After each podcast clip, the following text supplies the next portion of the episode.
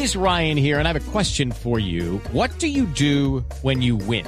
Like, are you a fist pumper? A woohooer, a hand clapper, a high fiver. I kind of like the high five, but if you want to hone in on those winning moves, check out Chumba Casino. At ChumbaCasino.com, choose from hundreds of social casino style games for your chance to redeem serious cash prizes. There are new game releases weekly, plus free daily bonuses. So don't wait. Start having the most fun ever at ChumbaCasino.com. No purchase necessary. BGW. Void were prohibited by law. See terms and conditions. 18 plus. Atención a esta noticia. El ministro de Hacienda, Mauricio Cárdenas, confirmó en las últimas horas que empresarios asiáticos estarían nuevamente interesados en la construcción del metro para la ciudad de Bogotá.